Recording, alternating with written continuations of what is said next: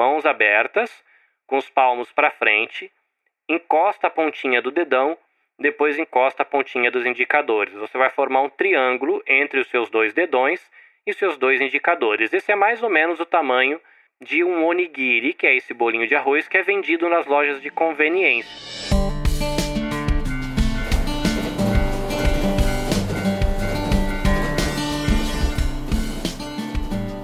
Olá, querido ouvinte áudio mochileiro, seja bem-vindo ao Ouvidos Viajantes, o seu podcast com áudio descrição que te convida a conhecer coisas e lugares através dos sons e da audiodescrição. O Ouvido Viajantes é produzido tendo em mente os nossos ouvintes com deficiência visual e baixa visão. Mas se você é um ouvinte vidente, sinta-se à vontade, vai ser muito legal ter você com a gente. Eu, o seu companheiro de viagem, sou Carlinhos Vilaronga, Homem branco de olhos verdes, com barba, bigode e cabelos castanho escuro, raspados com máquina. Eu uso óculos preto de armação plástica retangular. Tenho 42 anos, 1,78m e por volta de 66 quilos, ou seja, um carinha relativamente alto e magrela. Eu vivo na província de Shizuoka e eu estou no Japão com a minha família desde 2003. E este episódio é um diário de viagem, né? O diário de viagem do mês de junho ou seja, é o episódio onde eu interajo com os nossos ouvintes. E se você quiser participar das discussões e mandar perguntas, fica o convite para você entrar no nosso grupo de ouvintes no WhatsApp. O link vai estar na descrição do episódio. Tá bom? Então é isso. Vamos lá para o episódio. Tire sua criatividade da mochila e boa viagem.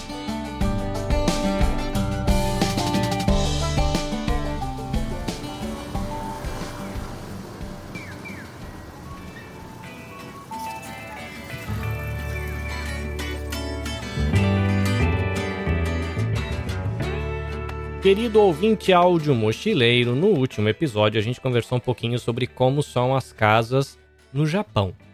Nós visitamos o Museu Sakichi Toyoda na cidade de Kosai, na província de Shizuoka, e a gente conversou um pouquinho sobre casas tradicionais japonesas e casas mais modernas japonesas, né? Tudo da minha perspectiva, o que pode ser aí algo enviesado. Mas enfim, eu usei no episódio a expressão rancho quando eu estava falando daquele puxadinho que fica na entrada. E surgiu a dúvida de um dos nossos ouvintes sobre essa questão do rancho. Você estava dizendo sobre a casa como um todo, por ela ser rústica, ou do que eu estava dizendo? Bom, pode ser que seja uma questão regional, mas na região que eu morava no Brasil, interior de São Paulo, a gente chamava de rancho aquele puxadinho que a gente faz nas casas. A gente também costuma ouvir rancho, como essa casa da fazenda ou a casa do sítio.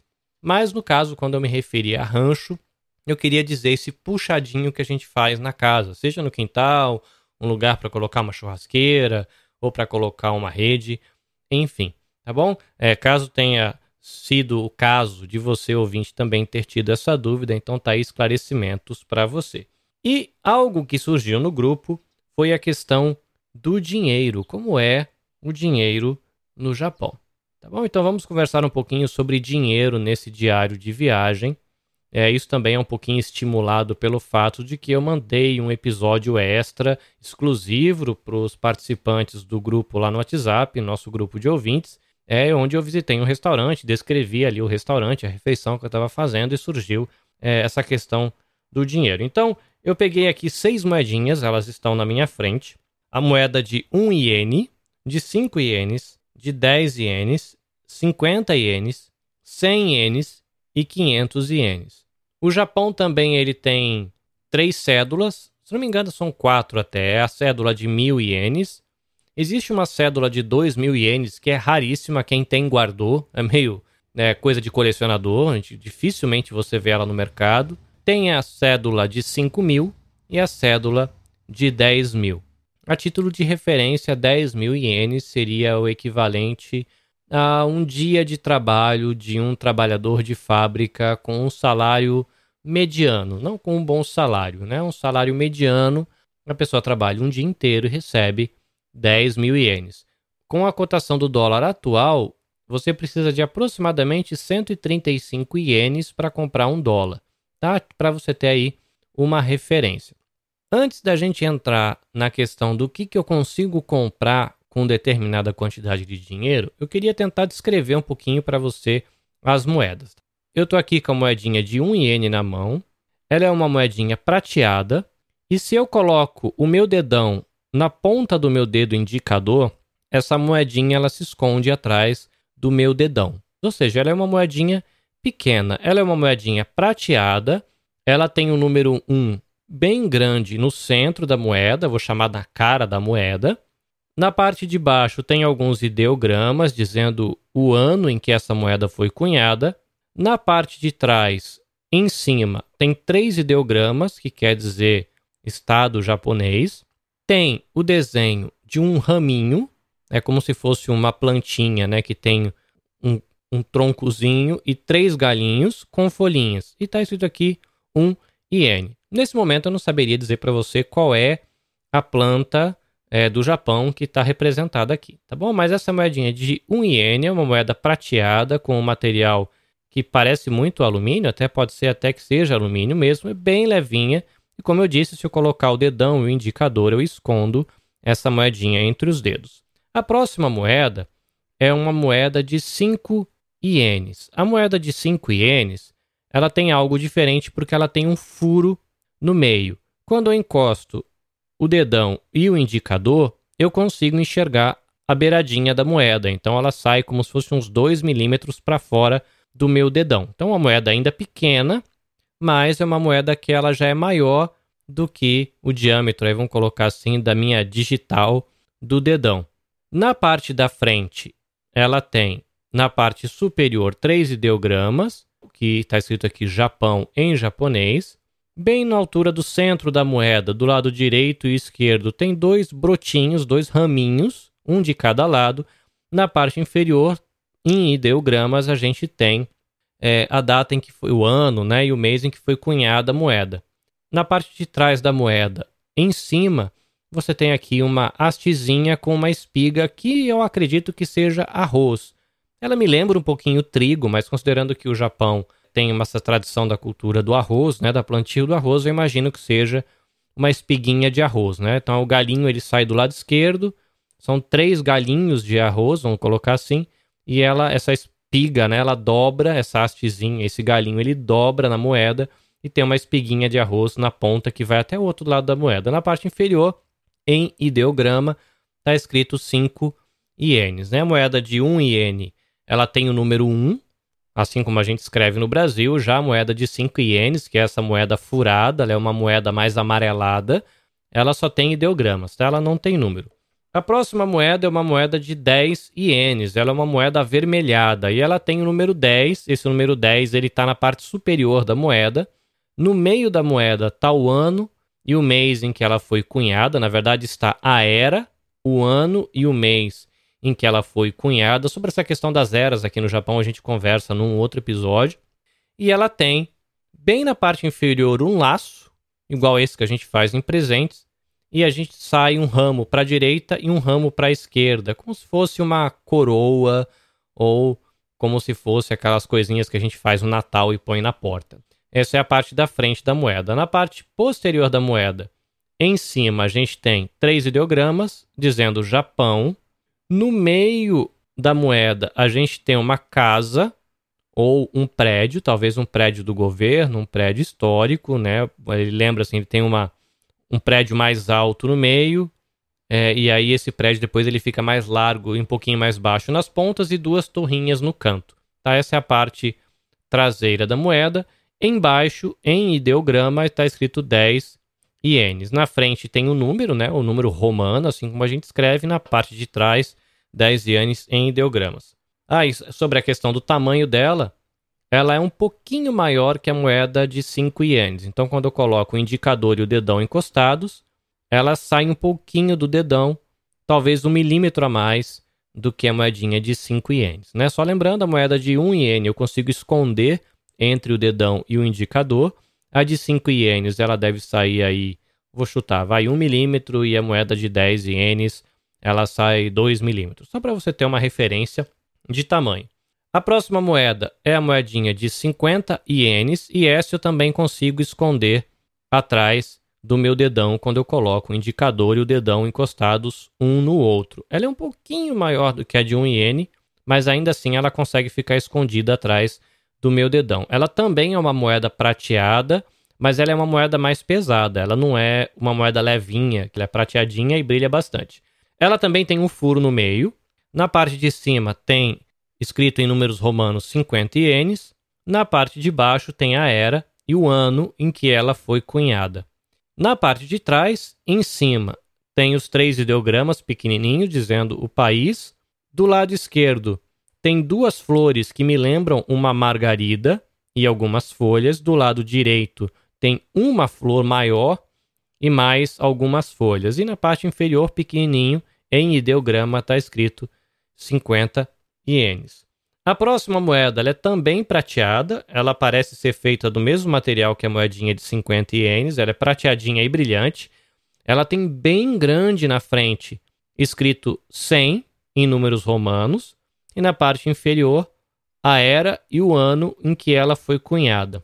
Na parte de trás, ela tem, na parte de cima, na parte posterior da moeda, enfim, na parte de trás da moeda em cima, tem os três ideogramas, que é o país, né, o Japão. No meio da moeda tem três flores que quase enchem a moeda. Me lembra um pouco o hibiscus. Não sei se é, mas me lembra um pouco o hibiscus. E pequenininho embaixo tem 100 ienes em ideogramas. Tudo isso que eu estou falando para vocês é em alto relevo, tá? As moedas elas não são cunhadas em baixo relevo, elas são cunhadas em alto relevo. Então os números, as flores, os ideogramas, é tudo em alto relevo. Por fim, a gente tem uma moeda de 500 ienes. Essa já é uma moeda maior. Ela é uma moeda que ela deve ter uns dois dedos de diâmetro, tá? Exagerando um pouquinho. Então, quando eu pego ela no meio do dedão, assim, ela sai quase meio centímetro. Se eu não tiver errado, ela é uma das maiores moedas em questão de valor, né? Que tem o maior valor é, no mundo, porque há um tempo atrás ela era uma moeda que valia 5 dólares, na época que um dólar estava 100 ienes. Agora o dólar está 130 e qualquer coisa, já chegou a 137 um tempo atrás, deve estar tá variando entre 132 e 135, então ela não chega a tanto. Mas ela é uma moeda amarelada, brilhante. Na frente a gente tem o número 500, bem grandão. Na parte de cima e de baixo tem algumas folhinhas, algo que como se fosse uma foto de uma samambaia batida de longe. A gente tem do lado direito e do lado esquerdo duas espiguinhas, talvez espigas de arroz. Não dá para mim saber, teria que fazer uma pesquisa aqui para a gente tentar saber quais as referências aqui, né? Mas tem essas duas espiguinhas, uma espiguinha pequenininha do lado esquerdo, do número 500 e uma espiguinha pequenininha do lado direito. Na parte de trás da moeda, de novo, né, os três ideogramas que mostram né, o país, o Japão. Tem três folhas bem grandes no meio da, da moeda.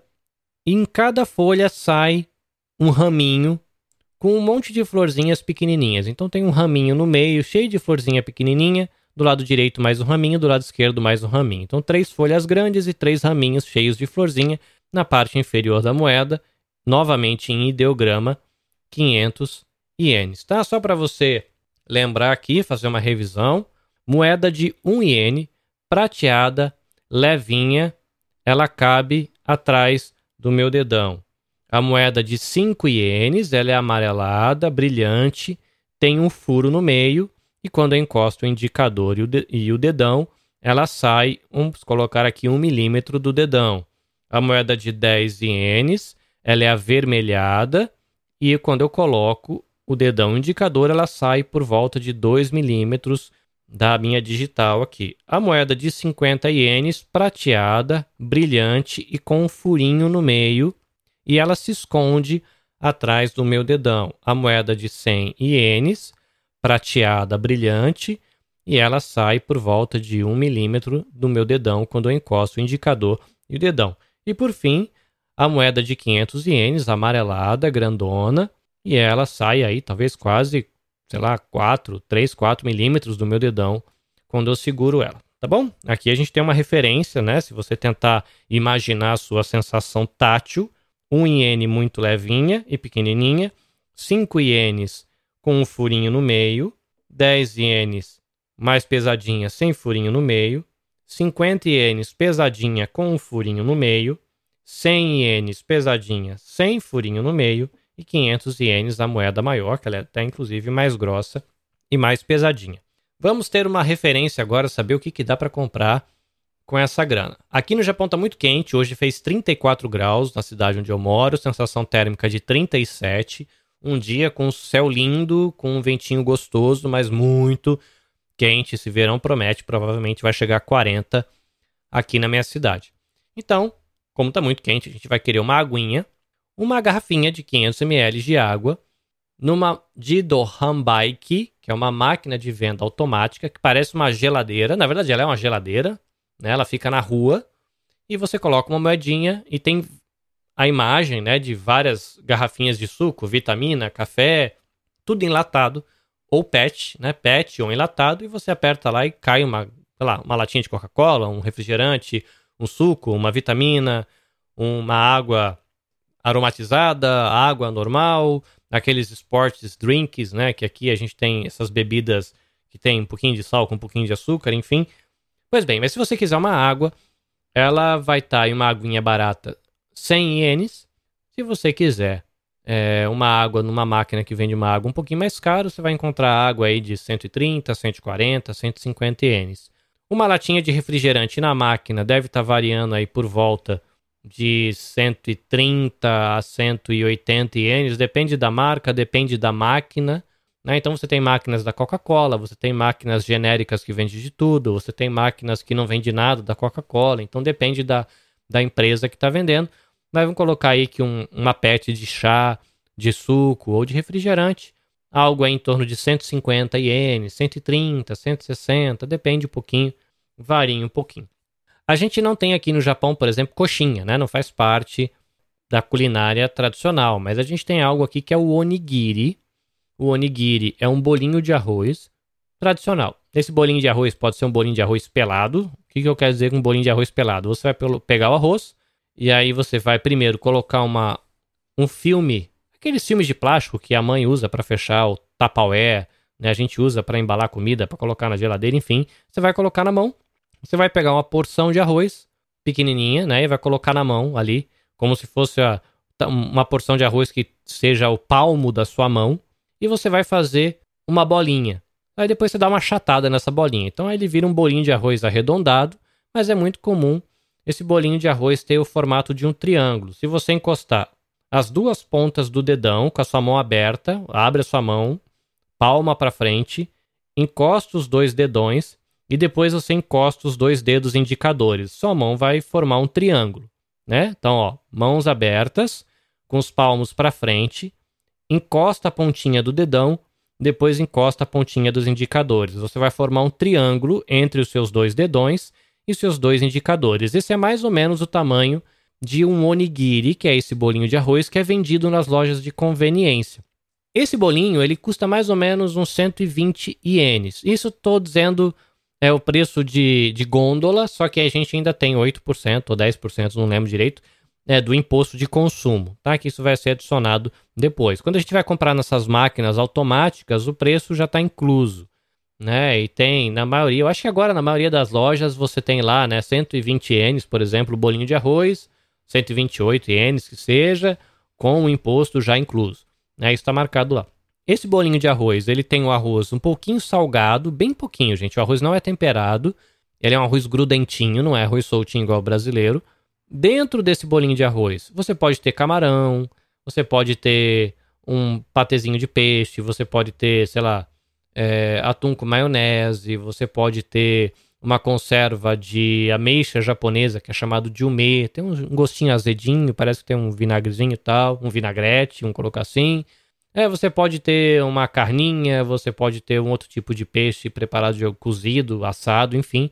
Então tem uma porçãozinha pequenininha, como se fosse um recheio no meio, tem esse bolinho de arroz e na volta eles colocam uma folha de alga.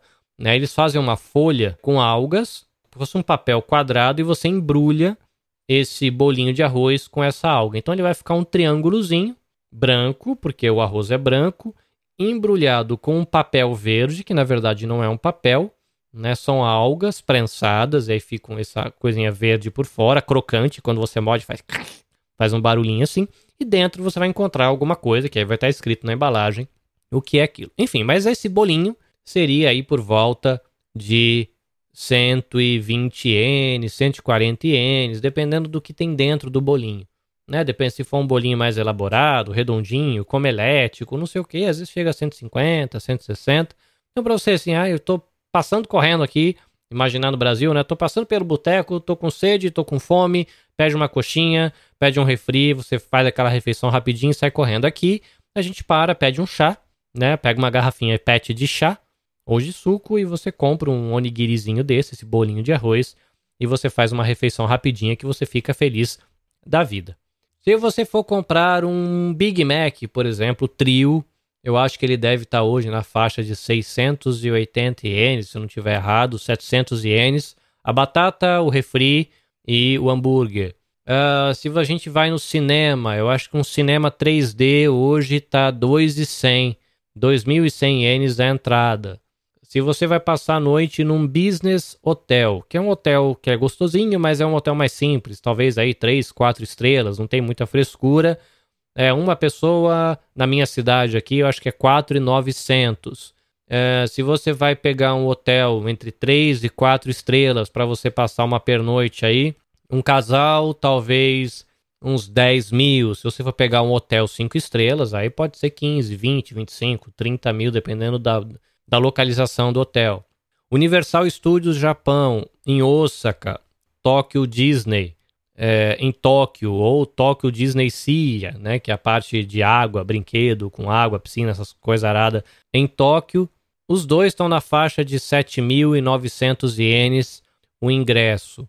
Ônibus e trem aqui no Japão, diferente do Brasil, que você paga a viagem completa, né? não importa se você vai descer no ponto seguinte ou 50 pontos depois é o mesmo preço, aqui você paga por etapa, né? Então você entra, se você andar de um ponto ao ponto seguinte, você paga um tanto. Se você andar daqui até o final da linha, você paga outra. É proporcional ao tanto que você está andando.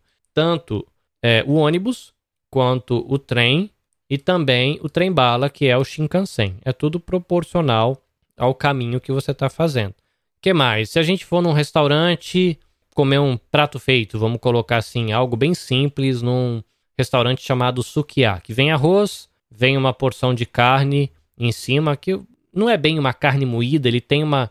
Ele lembra um pouco como se fosse o bacon com molho, mas não é bacon, é uma carninha raladinha, fina, como se fosse bacon, com molho e um queijinho em cima. Isso você vai pagar por volta, acho que de 600 ienes uma porção. Se você for comer um lamen, os lamens, dependendo do que tem dentro do lamen, qual é o tamanho e o preparo, eu acho que eles podem variar aí de 600 ienes até talvez uns 1.500, 1.600 ienes. Bom, para quem vai fazer turismo, eu acho que são as coisas né, que acabam chamando mais atenção. Qual seria mais ou menos o valor de uma refeição, o valor de um cinema, é o valor aí da entrada né, do Tokyo Disney ou do Universal Studios em Osaka, uh, hotéis, trens, táxi aqui é um pouquinho caro. Não estou acostumado a ver ninguém usando Uber aqui. É possível que cidades grandes até tenham, mas eu nem sei dizer, na verdade, se tem Uber aqui na minha cidade. Como a linha de trem funciona muito bem aqui no Japão, a galera faz as coisas muito de trem, né? Quando precisa, chama um táxi. O táxi aqui é bem é seguro, né? E você consegue ter o atendimento bem rápido, é, e isso é bem legal. Então fica aqui um pouquinho, né, a interação com a galera que me perguntou lá no nosso grupo do WhatsApp. Novamente fica o convite para você participar do grupo de ouvintes do Ouvidos Viajantes no WhatsApp. Link está na descrição do episódio e você ali pode interagir. Antes da gente ir embora, eu quero colocar aqui a participação de um ouvinte né? Vou um espaço que eu estou abrindo aqui dentro do diário de viagem, que é esse espaço aqui de resposta, né, a, aos ouvintes. E eu vou trazer aqui a participação do Jean, que foi aí também uma das pessoas que me inspirou na criação desse podcast e uma das pessoas que tem me ajudado a apresentar esse trabalho do Ouvidos Viajantes para outras pessoas com deficiência visual. É uma pessoa que tem me orientado também, me ajudado a pensar como melhorar esse projeto. Então, Segura aí que a gente vai rodar aqui a mensagem do GA. Olá, Carlinhos. Olá, ouvinte do podcast Ouvidos Viajantes. Tudo bem? Aqui é Jean Peterson de Rondonópolis, Mato Grosso, Brasil. Sou pessoa com deficiência visual, né? Não enxergo. E sou ouvinte de carteirinha do podcast Ouvidos Viajantes. Comecei ouvindo, né, a série Visite o Japão com seus ouvidos, que agora mudou de nome. Participo do grupo que temos no WhatsApp, né, sobre acessibilidade no, no, nos podcasts, não é?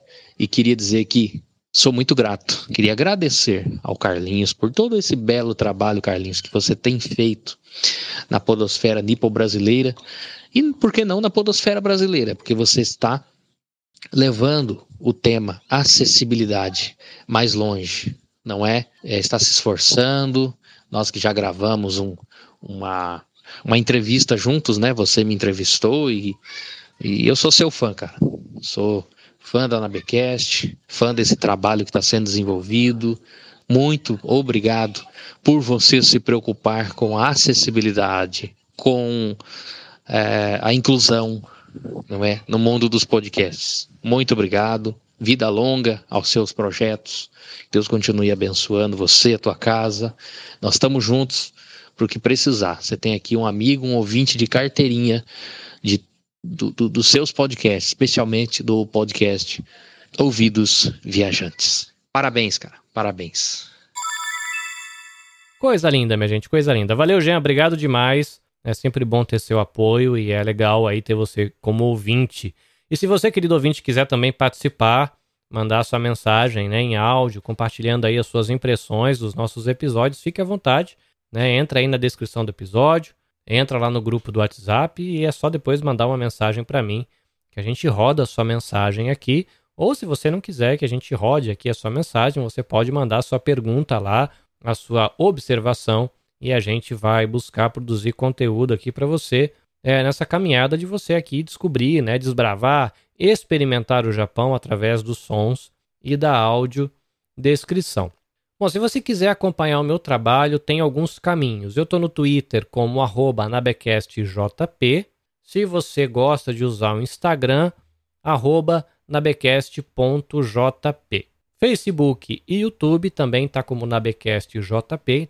Basta você colocar na busca por Nabecast, você vai encontrar o meu canal no YouTube, você vai encontrar no Facebook, você vai encontrar no Twitter, Nabecast também, e você encontra no Instagram. Uma observação é que o podcast Ouvidos Viajantes é um dos podcasts que eu estou envolvido na produção. Tá? Tem outros podcasts, outras atividades que eu desenvolvo. Então, quando você encontrar o perfil do Anabecast, é um perfil da minha produtora de podcasts, a Anabecast Podcasts e Multimídia. Então, você vai ter vários conteúdos lá, né, direcionados ao público no Japão, direcionado ao público em geral, tem conteúdo sobre produção de podcasts, tem conteúdo sobre bem-estar é, para a vida aqui da comunidade brasileira no Japão, tem outros projetos que eu acabo me envolvendo, lives, enfim. Então, se você quiser seguir, conhecer um pouquinho do meu trabalho, trocar uma ideia, tá aí Facebook, YouTube, Twitter, Instagram, na Becast JP e a gente mantém contato e segue no nosso diálogo. Tá bom? Espero que você tenha desfrutado desse nosso passeio aqui pela, pelo Japão, ainda que seja um passeio com um pouco de menos de experiência sonora, já que a gente está aqui falando aqui de valores, de dinheiro. Mas no próximo episódio a gente vai andar de trem. Sim, os nossos ouvintes pediram para a gente passear de trem. Nesse primeiro momento a gente vai passear de trem, trem mesmo. Porque a gente tem aqui numa cidade vizinha bondinho, que anda na rua, um, um vagãozinho só. A gente tem em cidades maiores metrô. E a gente tem aí para viagens intermunicipais e interestaduais, a gente tem o trem-bala, que são os Shinkansens. E aí tem alguns Shinkansens, mas a gente vai dar um passeio caminhando para uma cidade vizinha aqui, que é uma cidade um pouquinho maior, que é Hamamatsu, provavelmente. E a gente vai andar de trem para você poder aí é, experimentar a compra do ticket, como é que a gente passa ali na cancela, é, como é que chega o aviso do trem, qual é o barulho de um trem no Japão, no caso, o trem da linha JR, que é uma das linhas de Japão que tem aqui no Japão, mas enfim, que é uma das linhas de trem que tem aqui no Japão, mas enfim, isso é assunto para o próximo episódio. Ouvido, meu querido ouvinte áudio mochileiro, foi bom ter a sua companhia. eu te convido a assinar o feed do nosso podcast, seja no Spotify, Google Podcasts ou no pod Apple Podcast, enfim, onde você preferir. Fica o meu pedido também para você apresentar esse conteúdo para alguém que curte né, essa experiência é, de passeio pelo Japão, com esse plus de ser um podcast aí pensado para ser acessível através da audiodescrição. Eu não sou uma pessoa com formação nessa área, então as suas considerações, as suas observações são extremamente importantes para que eu consiga desenvolver a minha habilidade de audiodescrever pessoas, lugares e coisas. Tá bom? Obrigado pela sua companhia. Obrigado por você me permitir te fazer companhia, seja na sua louça, na sua academia ou no seu caminho aí para o trabalho. Eu espero você no próximo episódio. Até a próxima. Sayonara.